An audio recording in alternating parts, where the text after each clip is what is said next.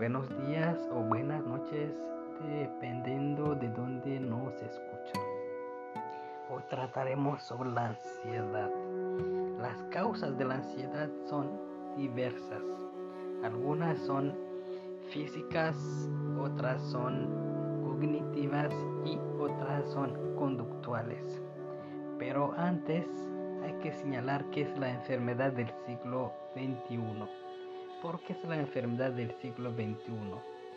Porque después de los años de virus, el mundo había pensado haber terminado con las enfermedades.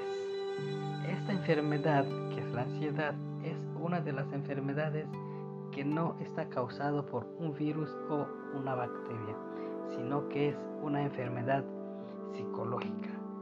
Mucha gente sufre de esta.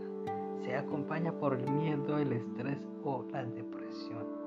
Más adelante analizaremos estos este, síntomas que hemos anunciado.